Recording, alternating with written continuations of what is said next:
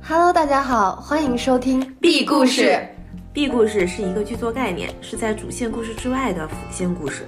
B 故事的情节或许在电影主人公的主线任务上没有那么重要，但往往承载着主角的成长和情感。没错，我们这档节目是一档影视漫谈类播客节目。三个话很密的影视从业者，从我们看的电影和电视剧开始展开聊聊。简而言之，欢迎来到影视人的茶水间，一起闲聊吧。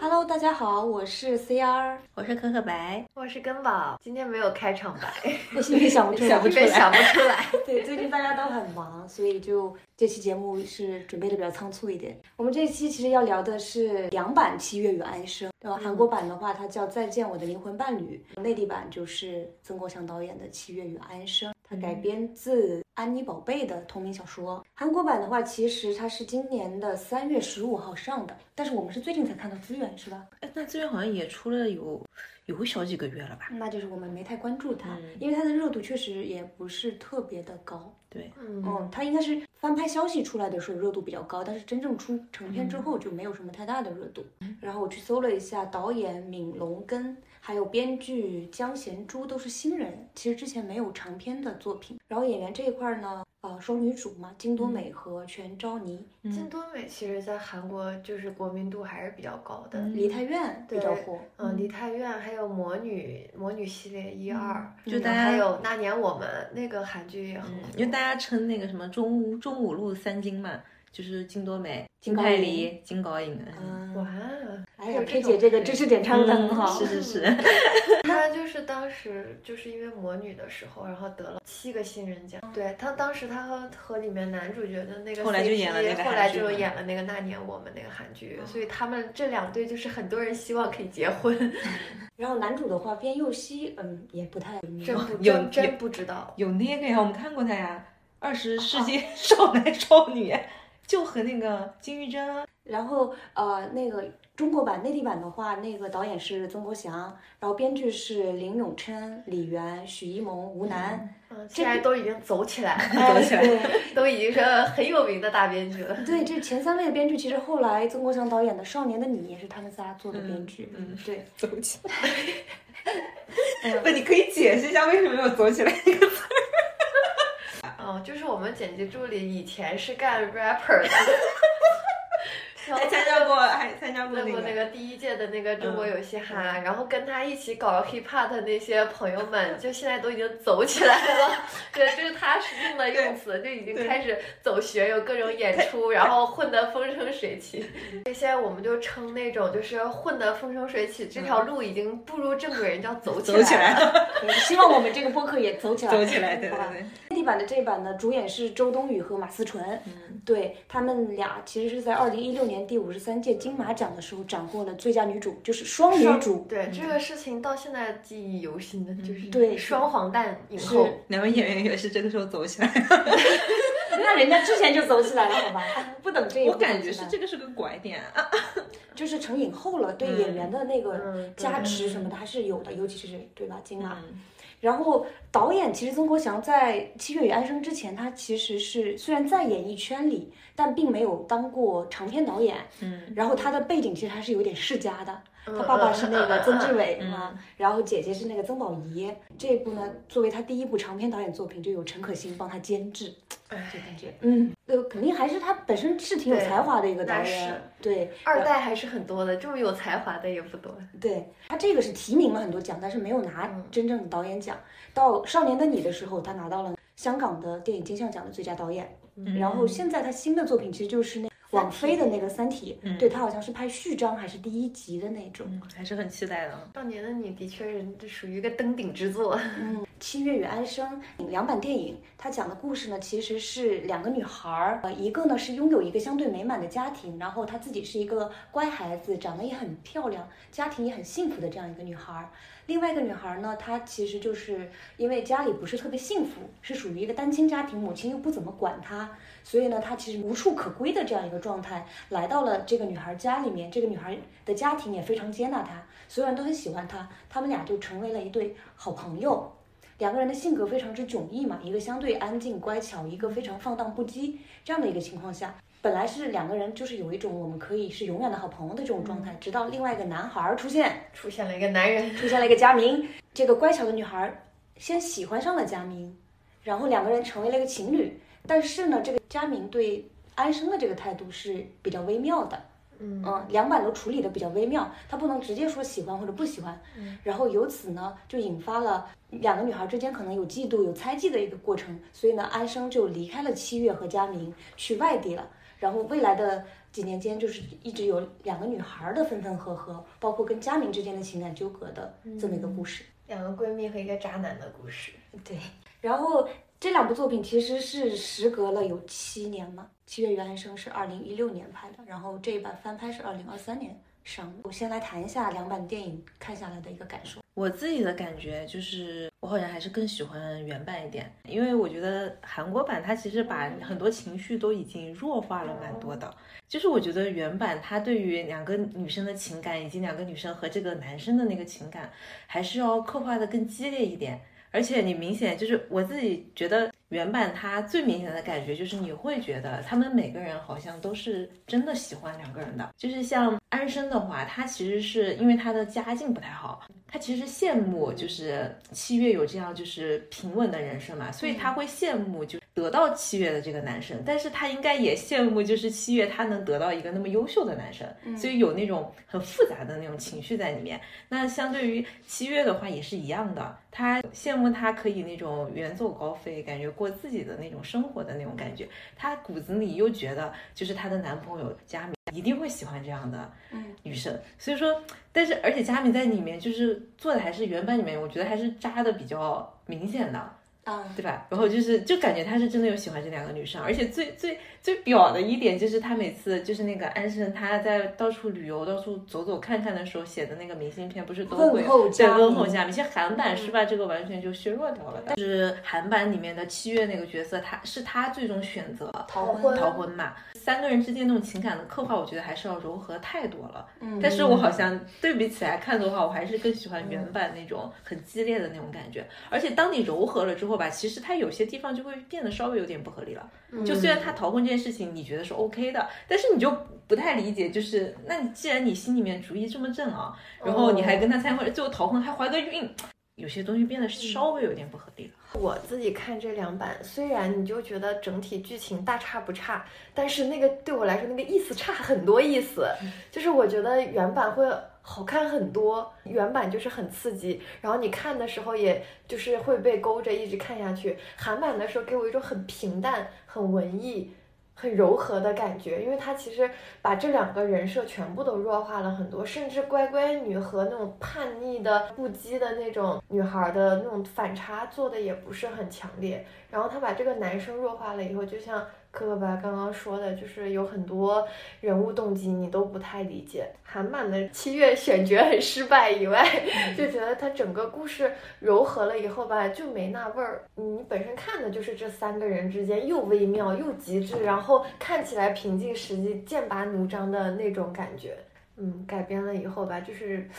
好像差了，只改了一点点，但是给我整体观感就是那种刺激的感觉差了很多。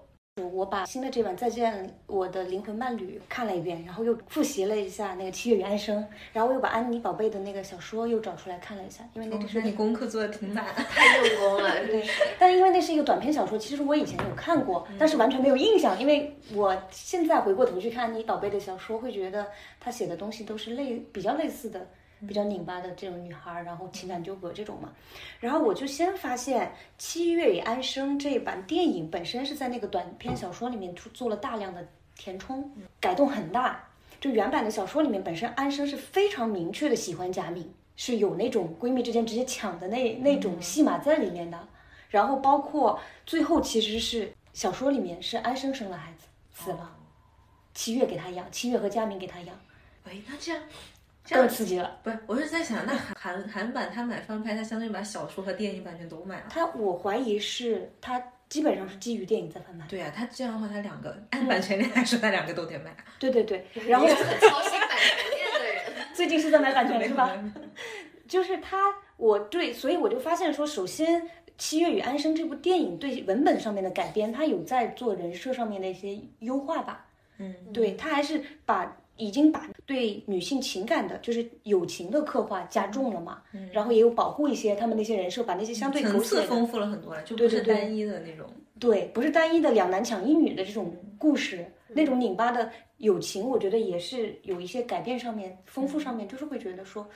更能理解了吧。嗯，也其因实为韩版应该是让这个情感更更能理解了吧？韩版是进一步弱化。 嗯，韩版我看韩版的时候会有一种，他经常把一些冲突他不呈现，他只呈现冲突发生之后的结果。嗯，前面发生了一个很狗血的事情，但是他不去拍那个狗血的事情，只拍嗯事情发生之后两个人之间的那个状态的东西。而且韩版会感觉两个女生其实对彼此的情感会更深一点，男的工具人的那种感觉，我觉得强很多。对，因为我有看到一个豆瓣评论，类似于就是说，这韩版有一种把这个男的当做一个玩物，嗯，就是对是我是你们 play 的一环的那种感觉因为更他强烈一因为点。他们在那个山洞，相当于韩版的那个七月看到了他们俩，就是她的男朋友想亲那个韩版的安生的时候，她、不是说她其实好像心里面情绪难受的是，因为她她的朋友开始有一点。疏远她的感觉，就那种尴尬的哦哦哦气氛，对你知道吧？她反倒就是纠结的不在于这种三角恋里面复杂的情感，她在意的就是这个我的好朋友在疏远我。就是好像我们有什么不能说的呢？那天是我男朋友亲你，你咬了他一口嗯对吗对？你把他推开了，对就相当于说，好像我们俩之间的友谊有什么不能说的呢？你是觉得我会怎么样吗？有点对，这就反种感倒觉。是他们两个之间的那种感情刻画而的且他把那个韩版的安生也做的很无辜，嗯就是他那个戴项链的原因，然后他在山洞里干了什么，然后他也没有问候佳明，他一切都很无辜，但是嗯因为他们更爱彼此。但但因为我看的时候没有觉得韩版两个人的友情很深，我觉得还出在那个 演员上。你知道那个七月的演员，就本来应该是个乖乖女，看着很善良、很表面单纯无邪的那种，她表面目露凶光啊，她的眼神里全是野心。她不笑的时候就是那种典型的那个 resting bitch face，、真 的就是好凶啊，她就。而且我感觉韩版就是有一种有一点冒犯这个导演吧，我觉得他是短片拍的比较多，可嗯能他就是那种镜头语言上面、色调上面，就那种缓缓的、很美的，有点糖水片的那种对青春片的是感是觉，但是它很漂亮画面很漂亮，但是呢，它没有一些情节或者人物表演在里面。对，这个片子可能好的就是金多美还不错，嗯金多美还不错，她那个劲儿是比较对的，包括那个小演员也选的很像她，演的很像真的她，很像。但是整体来说，就是感觉它对着内地版一比一翻拍，但是又拍的没有那么好。对，还有一个细节，呃男生他的那个项链嘛，嗯，相当于就是韩版安生他把它拿过来戴，他是觉得那个东西是好像延续生命的，我可以对对活到对二十七。但是原版的话，那个处理我会更喜欢嗯哎，因为那个佳明还给他，其实有一种。就是我，我知我们都知道彼此之间有那种情愫在，但是我把这个给你，其实是意味着再见，就是我们不要把这个东西延续下去的那个意思。嗯所以安生一直带着他，其实就是要再也不见了。对对对，要让自己克制住一些东西，就这种东西处理的感觉会更，那你知道，就是当时我重温的时候，弹幕全都就是不解世界未解之谜几个，一个就是那个周冬雨为什么一直戴着那个项链，你都知道你闺蜜要膈应死了，你就天天戴着 它，然后还有为什么要问候佳明，哇，肯定很真层次很对 对，真的就是妙就妙在他问候佳明，问候佳对对明，对然后两个人还继续就是热聊，来回的写信，对然后又永远问候佳明，那对，那说到这里，其实我就想问，你们是如何理解七月与安生这两个人的情感的？两个人的那种友情，就是又又爱彼此，但是又有一点点塑料。这里面问题可能主要出在安生的身上。 对，这个片子本身出现在一个闺蜜被妖魔化的时代，就是“闺蜜”这个词本身带贬义，敌蜜就是有点闺蜜之间就是互相会嫉妒、抢男人，就是那种那个那个年代是这样的，现在已经不太一样了嘛。你说他为什么人家告诉你自己有喜欢男的，你要嘚儿嘚儿的跑到人家面前，留而且下原来他还偷笑了，对，还要还要对吧、留下一个潇洒的耐人寻味因为的的内笑容。也不知道是想要验证七月和他之间的那种友谊呢，还是说他自己本身就是想，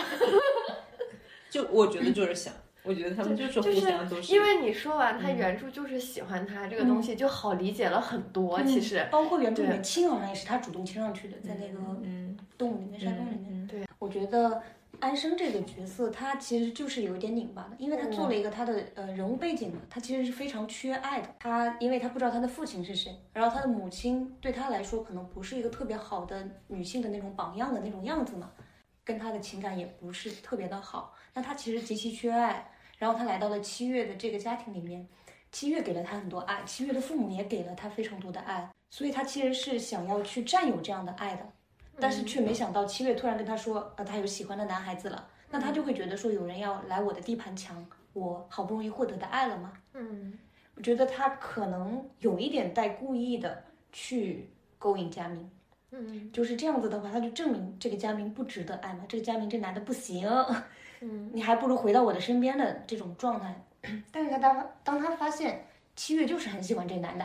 没救了啊，嗯对吧？他不可能离开这个男的，那那怎么办呢？他又觉得说我在这里的话，佳明就会有动摇，佳明这个渣男他就会现出原形。嗯对那我只能通过我离开来成全你们两个，有一点这种这种意思。嗯，其实我觉得就是最喜欢原版的一点就是嗯他坐着火车要离开的时候，探出头来说：“如果你让我留下，我就就留下。下嗯其实她做，你想说她作为一个闺蜜，她既干出了那种把项链戴在脖子上，然后又在山洞里那个样子的事情，嗯但是她又选，她又更爱你。她选择主动的离开，然后离开的时候，她又希望你更爱她，你选择把她留下，就很拧巴，对，然后而且就是我然比较后嗯喜欢他在所有的信写到最后，他实在漂泊累了，每天在外面这样，他就是想家了。然后他在信里面写：“我能回家了吗？”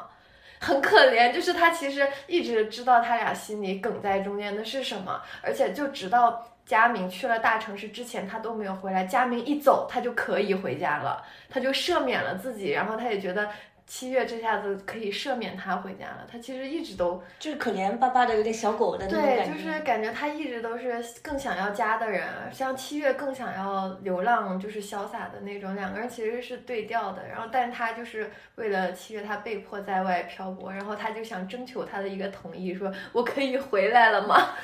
其实他们俩都比较想成为彼此的那种感觉。嗯， 就是乖乖女想要成为一个自由的、不羁的女孩，洒脱的女孩，嗯但那个洒脱的女孩却希望自己是一个能够安定下来、有人爱、很温暖、很稳定的女孩，这样子。就是包括七月他自己有说，就是我其实想挺想出去转转，但是一想到你在外面已经在替我转了，我就想在家待着了，嗯就有种。如果他也出去转转，其实他们两个之间互相就没有那种向往对方生活的那种感觉了。就是哦，我去了你那边体验过了以后，那我就没有办法作为那个有个安稳的家、那个被你羡慕的人。嗯，所以你们觉得他们俩问题到底出在哪儿？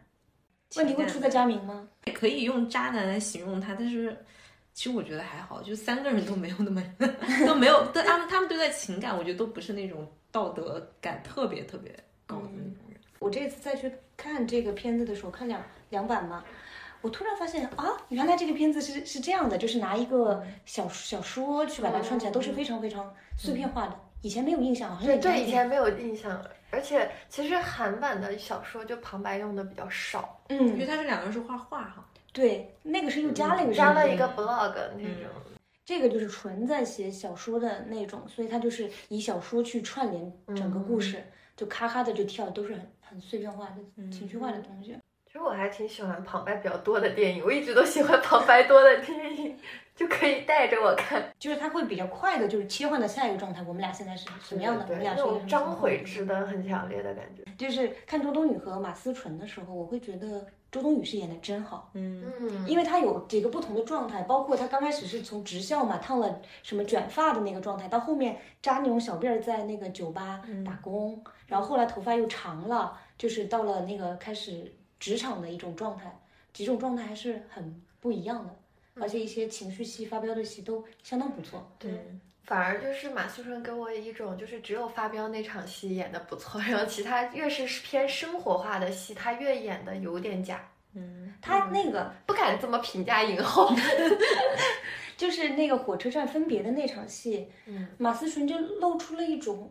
我印象非常之深刻，我一想到她就会想到的那种笑容，就是那种，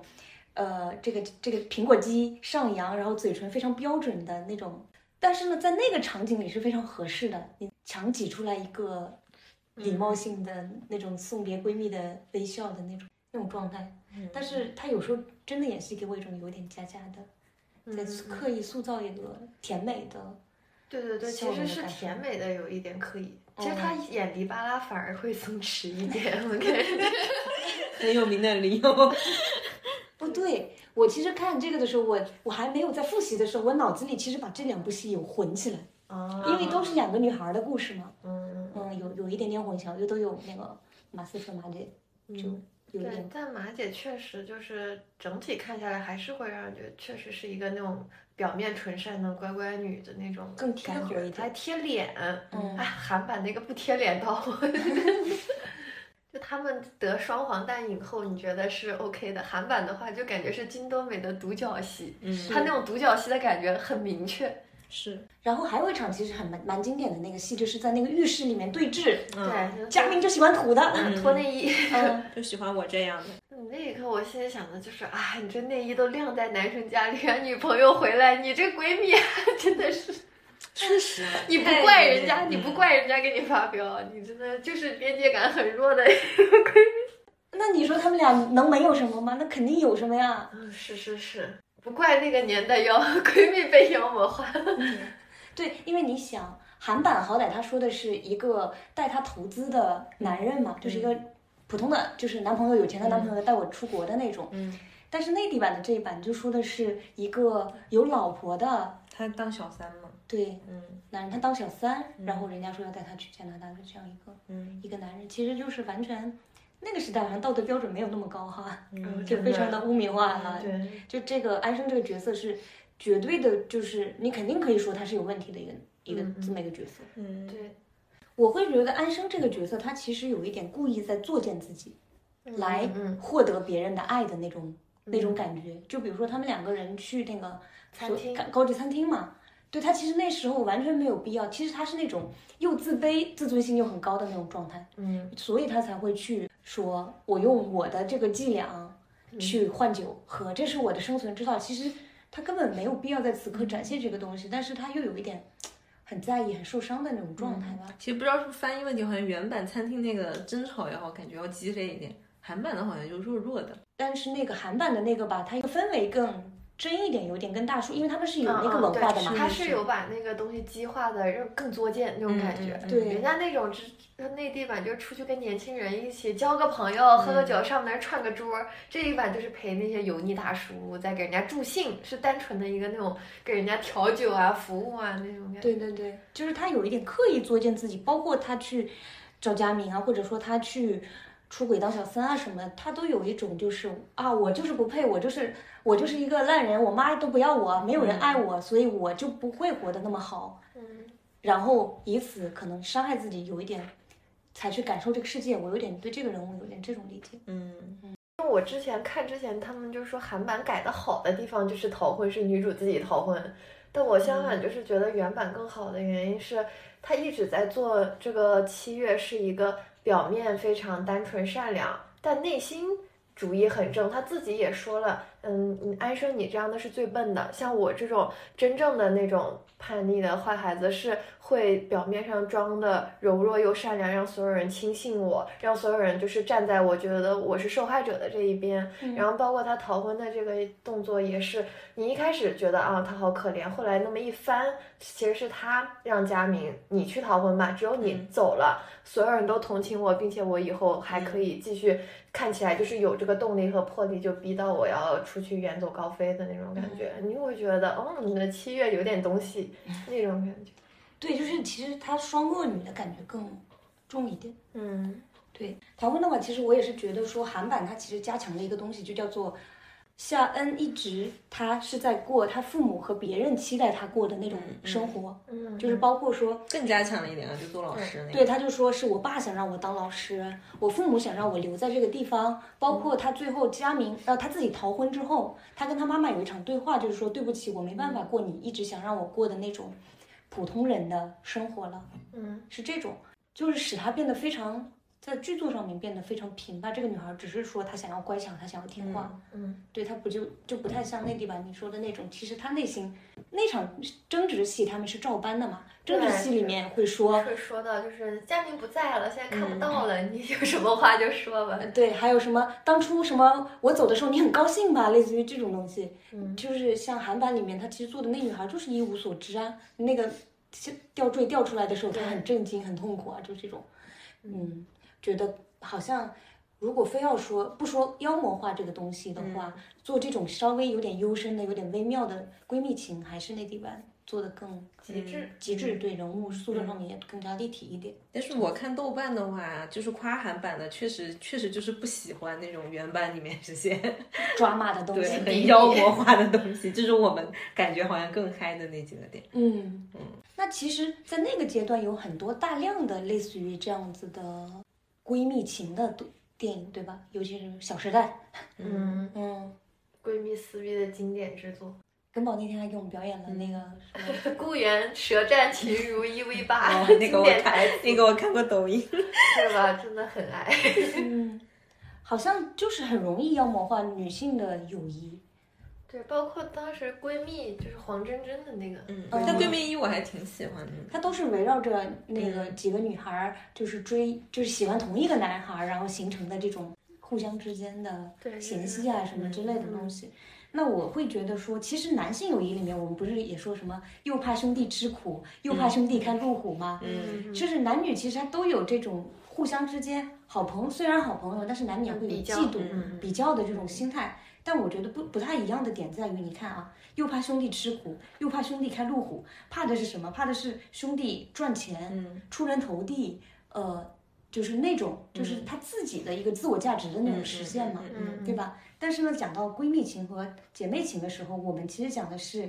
对被一个人爱的那种东西的争取，就渴望被爱。嗯，女生太可怜 了，你就是在每一个在每一个环节上寻求一些对情嗯他人的认同、亲密关系的那种东西，你看《七月与安生》里面两个人就是围绕着佳明，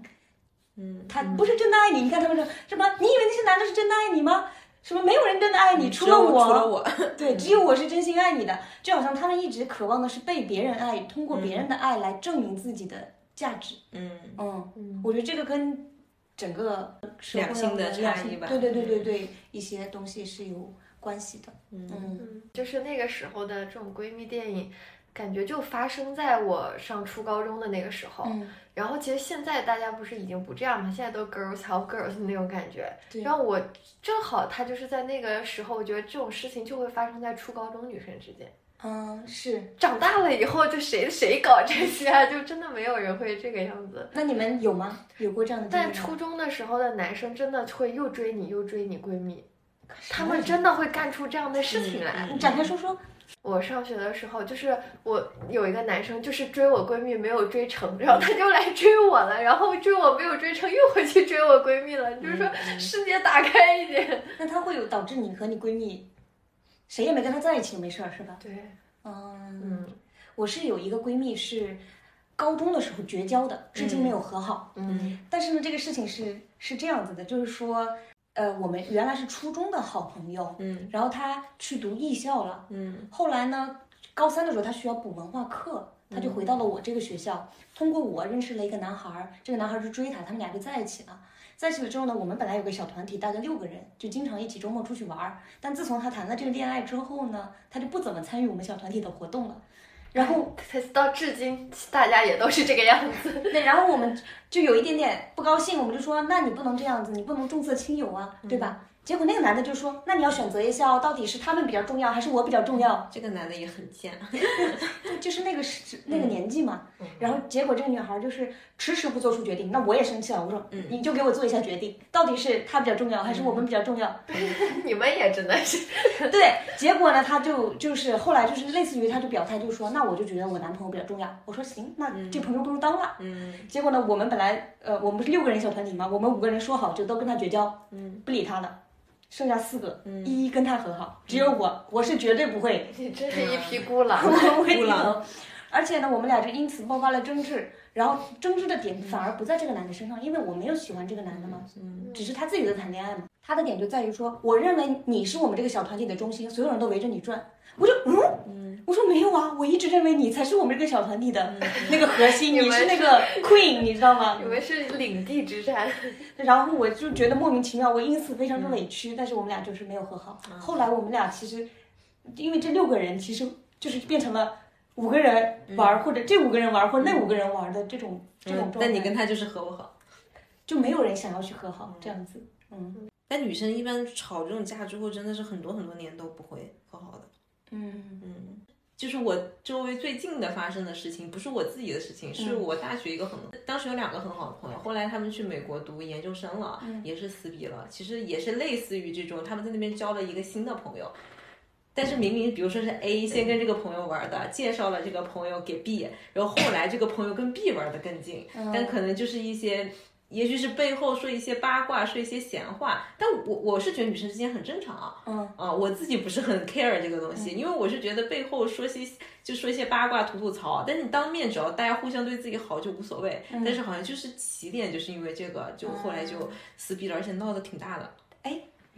好像我记得我们之前看一个小说还是什么，我们三个人都嗯有看，就说没有三女生是没有三个人的友谊的，对对，不能你跟我比较好，还是跟他哎，比但是较好这种。我见过一个说法是三人行是最稳定的。对呀、啊我也听说、嗯三角形是最稳定、对但是你说的那种，就是总会有一个人怕另外两个人更好。 嗯，我们是四个人， 总怕另外三个人 更好。 我们这种不算，我们都是成熟的人，我 们都是成年都人。都长大了，都长大都了。长大了。嗯，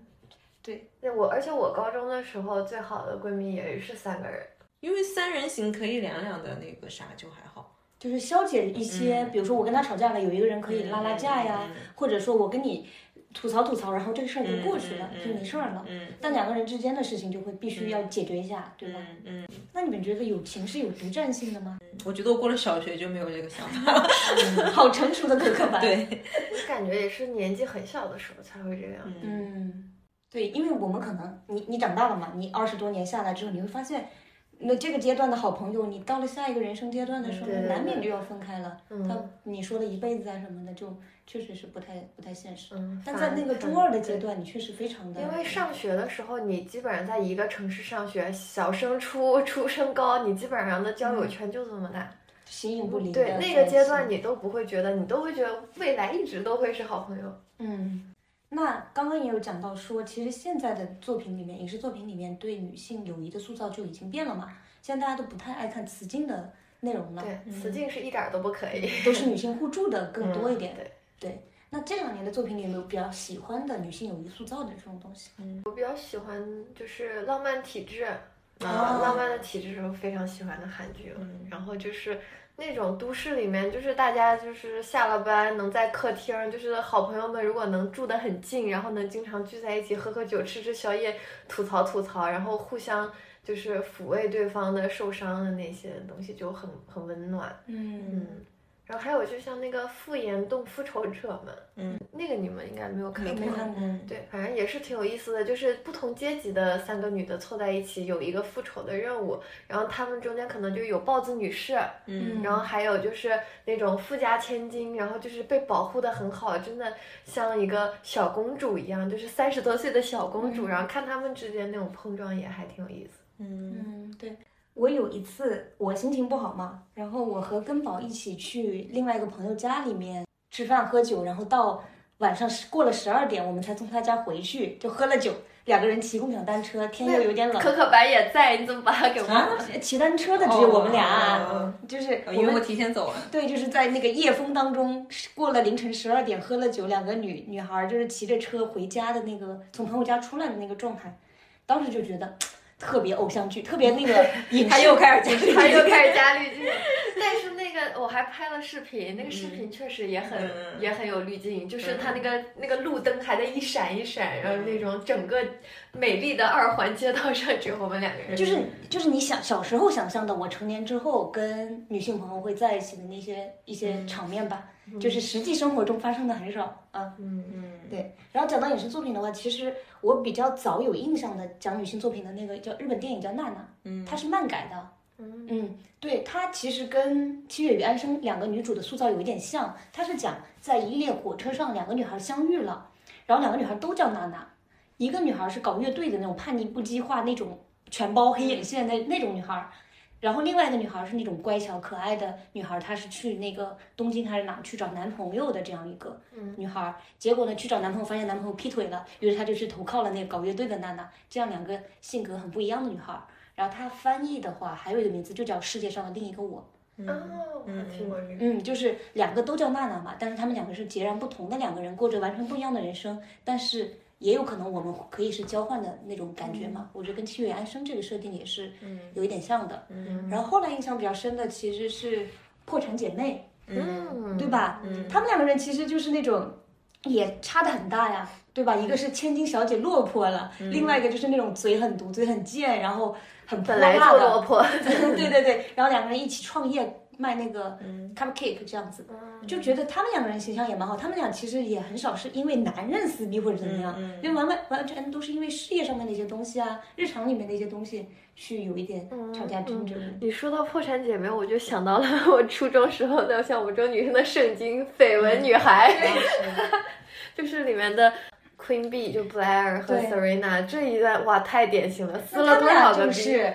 谁才是这里上东区的 queen 嘛？对，就是那种从小比到大，而且他们处在那个上东区的环境里，就学校里的人，所有人在把他们做比较，嗯都在比谁男朋友谈得好，谁事业好，然后后面几季又开始比大学，比结婚嫁给谁，对就是对那种撕了很多次逼，最后都还会和好如初的那嗯种。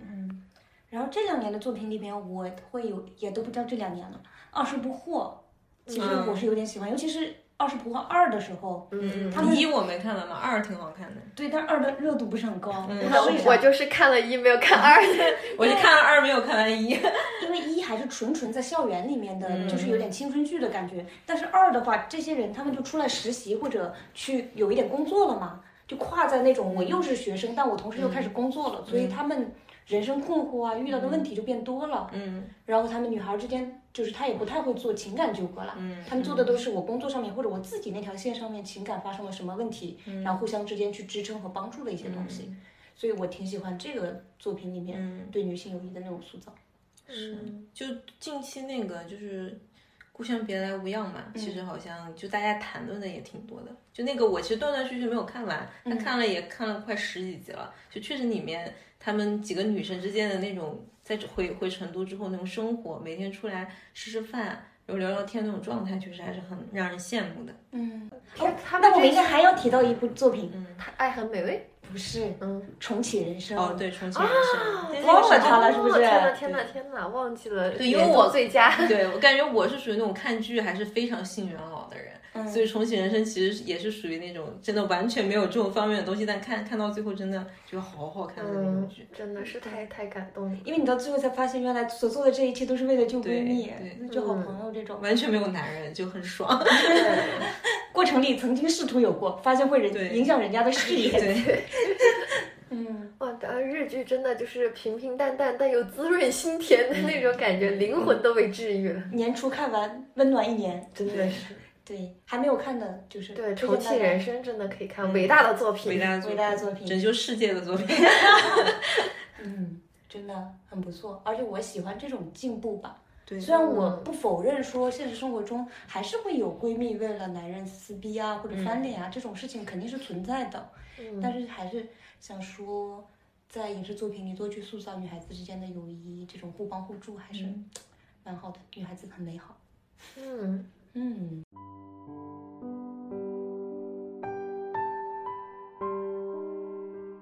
总结一下的话，就是不太推荐大家去看《再见了我的》还好吧，我觉得还是 OK 的 吧。就是你如果看了原版之后，然后你不是说特别闲、没事儿干的话，嗯就是感觉没有必要再去看一下，因为这个感觉是照着拍的嘛嗯那。其实 C R 和我的看法就是不推荐观看， 可可白是觉得可以一对，我看觉。得还是可以一看的，嗯，就感感觉是不太就一样的也不是烂片嘛。嗯对，不是因为差不多就是一比一了，然后稍哦微做了一些改动，但我体感不知道为什么，我觉得好文艺， 我就你是要打开看了很多次又关上。不是，我是觉得得，如果你讨厌《虚野安生》里面那些很抓马，让你哦在道德审判上面非常难受的那些点，可以去看韩版。哦我觉得韩版会让嗯是你这，样对对对，韩版会让你舒适很多很多。嗯，韩版会把友谊这一块儿到底是怎么回事儿讲的更对，那种灵魂伴侣的感觉确实会更强，所以人家名字叫这个。嗯，对那幅画也画的确实蛮好对的，对对对对对而且他加强了两个女生都会画画这个点，就是确实还